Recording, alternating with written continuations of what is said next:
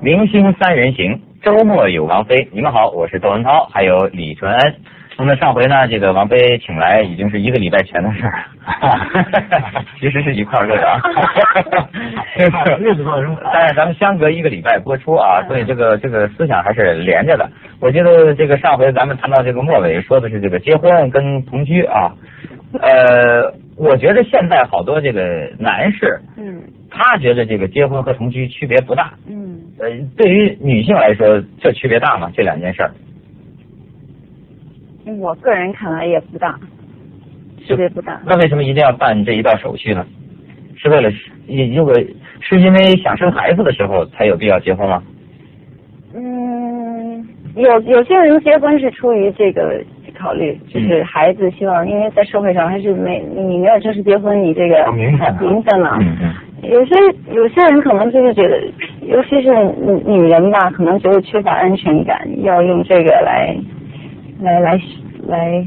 当然，这个也没有什么，就是不能给什么安全感，但是起码有这么一道手续，好像觉得做一件事儿。是啊，终于是能稳定下来了，感觉。是。嗯，这我原来烦这种事儿，主要是因为那个 啊，原来烦这事儿，现在不烦了。现现现在都好像挺好。原来原来我在内地的那个那个工作单位的时候，那是很可笑的。比如说你要结婚，你要打报告给这个领导打报告，我是我，比如说我申请跟某某某同志结婚，领导而且同意，我想他能不同意吗？啊，现在是同意的。有有那种不同意的，就再再早一再早一点的时候。比如说年纪不够，他可以不同意啊不。是年纪什么不够，地步反怀幼对稚？那种那那你好像是给人家逼婚了，看你那样好像是我。没有，我看见有个人逼我，但 是你说没人看得到我，我有什么办法呀？啊，不是？啊，好像很有经验，是吧？哎呀，终于逃过了嘛。呃，我我有时候觉得，就说是呃，你不想结婚的时候哈，呃，因为我有的朋友确实给我讲过他这种经经历哈，嗯因为他觉得呢，跟一个女孩子在一起待了很久，按说也应该结婚了，嗯或者人家为你付付出了很多，应该结婚了。嗯于是呢，他就说咱们结婚吧，他觉得他还挺有责任感，他觉得应该他来提。嗯但是他说当时这个心情是什么？心里匆匆直跳，就说这个。觉得勉强的不得了，但是还是颤颤巍巍说出来。说出来之后，就马上希望这个女孩子否认，马马上希望这个女孩子说，哎，算了吧之类的。嗯我就觉得这何必这么这么这么折腾自己呢？嗯，其实我觉得，如果说男人就是普遍来讲不希望，就跟女人比较起来不希望结婚的话，也没必要把这个结婚这道手续看得太重吧。就说就就算你办了这个手续，结了婚，嗯，以后这个事情该怎么发展还是怎么发展还。有就是说，现在女人看得重啊这事儿，那那个男人是这个都看得重，啊，那是都看得重。男人是怕，女人是想。妄想啊，嗯所以还有一个问题，可能就是说，现在这个就是可能也是，我觉得有点嗯，渲染的过分了。就是说，男人就是一定是不想结婚的，女人一定是想结婚的。所以可能有的时候，一个女人要是能够成功的结了婚的话，可能好像是一种成功了，对，应该说是一种成就感的感觉。呃，其实我也见过，我我想有另一种现实，是不是人们不大提起？呃，我想也可能有同样多的例子，是男人特别想要跟一个女孩子结婚，这女孩子就跟男人想的一样，死是想看看还有什么选择对象，先挂着这头，然后我还得看看呢。那其实以前是这样，不然怎么为什么求婚求婚都男人求婚呢？呃，这对不对？是，我是觉得现在这个女孩子啊，挺可怕的，就不容轻视。就是说，我俩说不见？他他他，我觉得他让我很有安全感。那个，我我我是说啊，就比如说咱们现在不能还觉得好像还像过去一样啊，一个男人这个比如说很有才华，嗯呃，女人就是死死守着他。现在不是这样了。嗯现在我看到的是很多这个年轻女孩子啊，你要是跟她谈谈谈心，她把这心里话跟你说一说，你就发现她的人生经历比你可复杂多了。这儿挂着一个，那儿烧着一个，他一样，就是现在也是女人选择男人的事也。不绝对。我前两天有个男人跟我讲，他说他很渴望跟一个女孩子拍拖、谈恋爱，结果就出了一次，就去逛了一次马路以后，吃一顿饭，他就打电话跟我说，他我不能再跟他继续下去了。我说为什么？他昨天在山顶吃饭，吃完饭以后就绕着山顶走一圈，夜深人静的哈，凉风拂面，他就那个手就伸过去就抓着那女孩的手，那女孩就一抖，嗯然后呢就依偎在他那儿，两个人开始很多话讲，结果就静下来了。嗯然后慢慢慢走了一段路以后，那女孩子就跟他说：“你现在拖着我的手，我就是你的人了。”我怎么着就放开啊？然后他就我我不行了，就这个什么年代的事儿？偷不是，手我也是不能绝对的，也还有这样的女孩然后他就说我这心理负担太重了，我这一搓他手，他就变我的人了。他负责任。你这让我想想起一个，说是一个百货公司的这个呃女售货员这么一个小姐，她职业用语嘛，呃，平常老在脑子里转。然后有一次跟男朋友初吻哈，这意乱情迷，一不留神把职业用语说出来了，一接吻，嗯，您还要点别的吗？我们想到这儿了啊嗯，这这才懂。还有什么笑话说说？老在对我老在你的节目里看到听到。你有没有笑话说？我我不会说笑话，我说的笑话都不笑。你喜欢跟什么样的人聊天？我喜欢跟什么样的人聊天啊？嗯，就是你你你想平常跟你聊天哈，你们聊天时间最长、说话最多的，一般是什么样的人？聊个投机的人呗，同性的还是异性的？都可以啊。同性的多，异性的多，呃，哟，差不多吧。差不多。嗯，嗯挺正常的啊。嗯那有的人是光偏一边儿，不，我不是。因为因为最近我们也有一个我我跟一个朋友聊聊天哈，嗯呃，他有一种观点对我挺有启发。嗯他说呀、他说你他说这个其实这个男人呐、不要老像个种牛似的，就是说整天就在搜寻各个场合里他跟这个女孩子有没有戏哈，这这没戏拜拜马上就走，就那种目的性。嗯那其实你可以试一试哈，就无性聊天，嗯就比如说跟一个异性，嗯咱们没有什么性的这种企图，没有这种目的，你就真的把他当成一个一个一个平等的朋友，跟他谈谈哈，你会发现还异性他有另一个看问题的角度。其实，哎，我觉得他有句话说的挺精彩，他说你要是老带着这个性的目的去跟女孩子谈话，你就等于失掉了这个人类一半的朋友。你这什么人呢？都是干嘛要跟女孩子聊天就得带着性的观念对？啊，我觉得他就是针对现在很多这个男男人啊、实际就说这个目的性很强，嗯比如说一跟一个女孩子见面，一看他是在估估估，就是在估测我们两个有没有戏，没戏就算了。那但是呢，我觉得是呃，外表的吸引是一定会。你比如说，为什么就喜欢跟这个女孩子聊天，不喜欢跟那女孩子聊天？大家同一时间认识的，嗯那就是你因为她的外表吸引你，嗯你就会特别的想跟她聊多几句，嗯啊，深入。嗯那那个呢？呃，我现在没时间啊，你内在美，你慢慢的发掘。那那那个外在美已经摆在那儿了，嗯那可能，但是你一说一定要有什么戏啊、下文啊，那不一定。嗯你看，你像你咱们这个就属于一种无性聊天，无性的这个我没有你把他当男人呢异性的这个聊天啊但结果我发现咱们俩的话比他的多。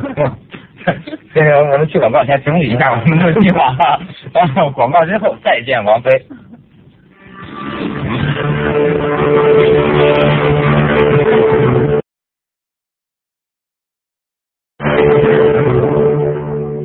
好，现在这个再回到我们的这个现场哈，热，呃，还好还好。嗯，真的太热。你最近有没有什么出去玩玩啊？这种最近好像没有。一直都在香港，嗯，呃，主要都在家里待着。对，因为我最近在筹备下一张唱片，所以在家里你是不是一个很热诚工作的人？啊、我觉得这个很难讲哎。表面上看我不是，嗯，但是如果从表面上看，我觉得你不是。就是很多人都觉得我是一个特别懒的人，嗯或者就说对工作一点都不积极的人。但是我我的看法是，我有积极的时候，但是我看就是什么样的工作。嗯，嗯，什么样比如？说我我在录音的时候，比如说我录歌的时候，我录在录一首好歌的时候，我特别有热情啊。嗯就是我特别喜欢这首歌，我特别或者我自己写了一首特别好的歌，我就是很热忱。但是如果让我去做一些我觉得没必要做的工作，我当然就不热忱了。比如呢？比如说宣传宣传太太 太多的太太多的宣传活动。啊，嗯，因为歌星出唱片以后，那个宣传是需要是密集宣传的好像一定要让全世界都听着这首歌，大家去买这唱片，那是唱片公司主观愿望。嗯，你看我那对你来说是个压力。我觉得没必要。嗯在我看来，我觉得最主要是那个你这张唱片有没有吸引力，嗯就是就是宣传只是一个帮助吧，就是不能起到决定性的作用。那当然，首先得歌呀。对啊嗯呃，我觉得这个得分类型。嗯嗯，他有的歌手宣传对他就是起到决定性的作用，是吧？那实在是因为实力不够强啊。比如说我要当歌手，那肯定主要靠宣传 啊。咱们都得放几首。对，唱歌我觉得挺难的，啊我连点儿都踩不准。哎，你唱，我听你唱了啊曲曲，点儿都踩不准可。是你干嘛老跟那个唱的时候干嘛老是那个好像噎着了似的没感觉？嗓子哑了，嗓子哑。我以为那是你的那个我觉得你是啊，故意的那个唱法。我的水平还没到能选择什么唱法的程度啊。我那几天嗓子哑了，我说要不然改几天录。后来那个录音师傅说这是哑也是一种效果。那胡子不剃啊？干嘛？我看你唱。那我平常不录像，我就懒得刮胡子。他说我玩沧桑。啊哎，我我我就说唱歌实际挺不容易的。我原来你看大家说，当然像王菲这个是实力派哈啊。呃，我我现在觉得好多人这个原来讽刺人家偶像派啊。嗯我去唱了这么一回，我觉得也没什么道理，人家也不容易。你看我这个还长得还没人家好看呢。哎，我我发现我有旋律感，但是没节奏感，嗯我老踩不准那点儿。有时候你会动用起全身肌肉，在找那个哎哎哎，走了又唱错了，一般都是那样的。那你 你是不容易你很尴尬，你你又不是偶像派，又不是实力派，你是旋律派所以根本就不能干这行。啊。嗯，但是你你觉得你自己喜欢音乐吗？那当然了。嗯嗯，很多呃呃也也不是很多了，我我见我见我见过几个唱歌的哈嗯，呃，照我看嗯，我跟他们在私人生活里接触，我觉得他们还没有我喜欢听音乐呢。呃，我觉得这也不能这么讲。我平时也不是总在听音乐，嗯就是说，呃，也是看心情，想听的时候才听。但是问题是你听的时候，你能不能就是感受到一些别人感受不到的东西？就是你那个对音乐的那种那种感觉才是主要的。倒不是说你经常听，呃，每天都听，随身听，那就叫喜欢。就是可以算是喜欢，但是就说可能就没有对音乐那种敏感度啊，那种天分。那那你比如说你在唱歌的时候，你觉得这个跟自己的这个生活经验有关系吗？比如说一般人说这个像女性的这个歌手哈，嗯呃，虽然当她渐渐这个老了的时候，呃，虽然一方面好像在形象上来讲不如这个青春玉女了，但是往往能够唱出一些挺韵味的感觉来出来，因为她有那种经验非常有关系啊，你觉得很有关系就很有关系啊。觉得你现在唱歌，因为我唱的时候唱是在唱我当时就是这种感觉是是是积累，不是说你唱一首歌突然想起哪件事情，嗯。倒不是这种，就是说你慢慢积累的一些经验、一些感觉，到那个时候，比如说这个音乐能把你那些感觉嗯，就是发挥出来。发挥出来。所。以这个唱歌手应该提倡多离几次婚，他这个对他歌艺大有帮助。他什么都得做 啊。呃啊，他什么经历都得做啊。所以这个是对我发现啊，实际上重要的在于敏感，在于感觉。同样，并不是说人的生活。呃我记得我们曾经招主持人，好家伙，招来一个什么上过前线打仗的，嗯，还招来一个说是曾经在大沙漠上什么当过木匠、流浪者的，个个你说都是生活经历丰富。嗯我当时我就说，我说要这样这样，你到监狱提一个判十年的，嗯他个个都保持沧桑啊他能当主持人吗？其实是因为就是说，我觉得有一颗敏感的心灵，哪怕我没经历什么，但是一点小事儿我比你感觉到的多。还有就是说他，即使他经历了这么多的话，他他他都有那个能力去能够表达出来他的那些感受。所以我不相信将行补他如果拙是吧？那字念镯子你说说啊，啊，将行补手手术啊，手术，将行补手术。嗯，我不相信这事儿。嗯那有的时候拙就是拙了，你那次再怎么勤快也补不了。那你有没有打算这种唱歌也会一直唱下去，唱到挺老的时候？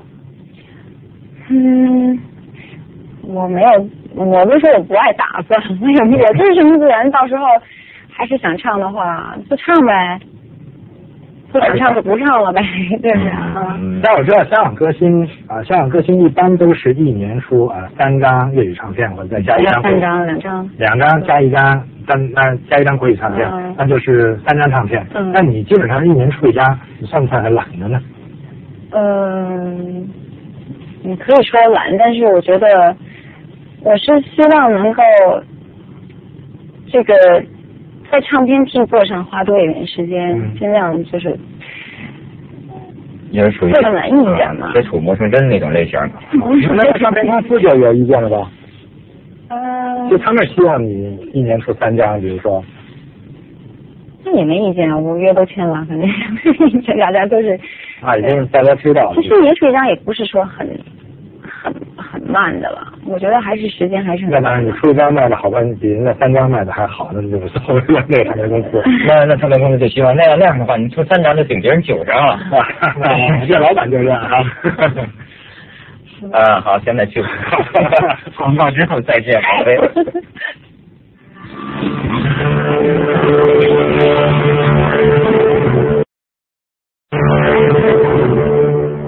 那平常呢，这个我跟你讲话啊，我总感觉他好像总是挺平静的哈，嗯呃，基本上没有什么特别的面部表情。嗯，有没有激情的时候？当然也可能是因为咱们这个距离还不够近，没有近到可以发现你的那个疯狂的那种程度。嗯，但是两件，不是，我我的意思是说，你你比如说，你会不会有在私下里的时候，也会有特别情绪失控的那种时候？比如特别生气、特别伤心或者特别高兴，会是什么样的？嗯，特别高兴我就不会去控制啊，特别高兴那多好啊。但是嗯特别伤心或者特别生气，我会控制，你能控制吗我？能控制。还用什么办法控制？嗯，比如说情绪特别低落的时候，我就我的解决方法就是，就让它一直低落下去。啊，一直让他一直低着，一直低落，恨不得不是低落，低落到一定就是沉到底了，他自己就很是不是睡着了？睡着。嗯，有时候低落低落，一个人越来越下去了。嗯，不会。他这个就有点那种，我好像看过一本书，讲的有点印度那种，呃，禅宗还是瑜伽的那种东西，就是说体验嗯。当这个痛苦来临的时候，哈，就不要体验痛苦。不要去想原因，嗯。也不要去找方法，因为你一思考，你就等于人为的把痛苦留在这儿了。其实痛苦就是一个感觉，嗯。你就看着它，就向内慢慢的看着它，嗯。它就像云彩一样，它自然的来，它自然会走的。嗯。好多人他总是痛苦，是因为他老想着它，嗯。想着我该怎么办呢？或者这事到底为什么会那这样？个人是享受痛苦，那才不叫享受。享受痛苦。有些人就是他不痛苦的时候，他最后痛苦的样出来，然后他享受那种感觉，嗯然后享受大家关心他那种嗯那种气氛，嗯也有。嗯你像上次我们讲到，比如说，就说像你这个婚姻的这种风波哈，嗯呃，你你你你你跟我说的感觉，你说也不烦呢，好像不觉得，但是我总觉得有点难以相信，因为我觉得这事儿搁谁身上都是生活中很很大的一种打击啊。嗯，我觉得这可能跟我的宗教信仰有点关系吧。你信我信佛？嗯，嗯。我里边的哪个派？呃，密宗吧，应该是密宗啊嗯，这能开解吗？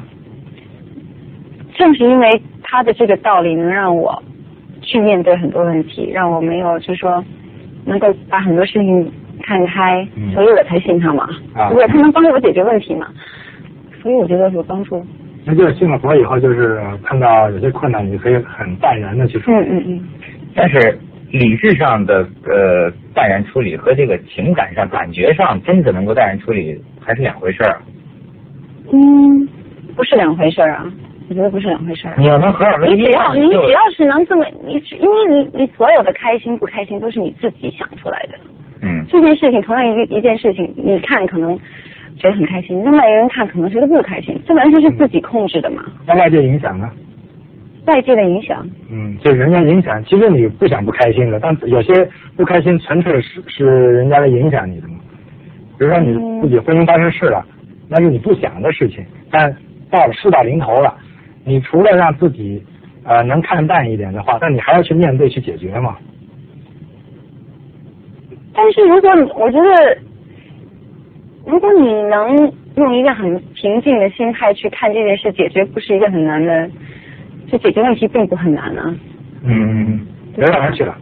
对啊，还有就是说外界，比如说你说外界影响，我刚才说我说唯一烦的可能就是整天没人跟啊，整天得，而且可能还会这个记者这个跟来跟去呢，报道出来一些事情呢，可能还会从中就是怎么说，有很多误会在里面，你知道吗？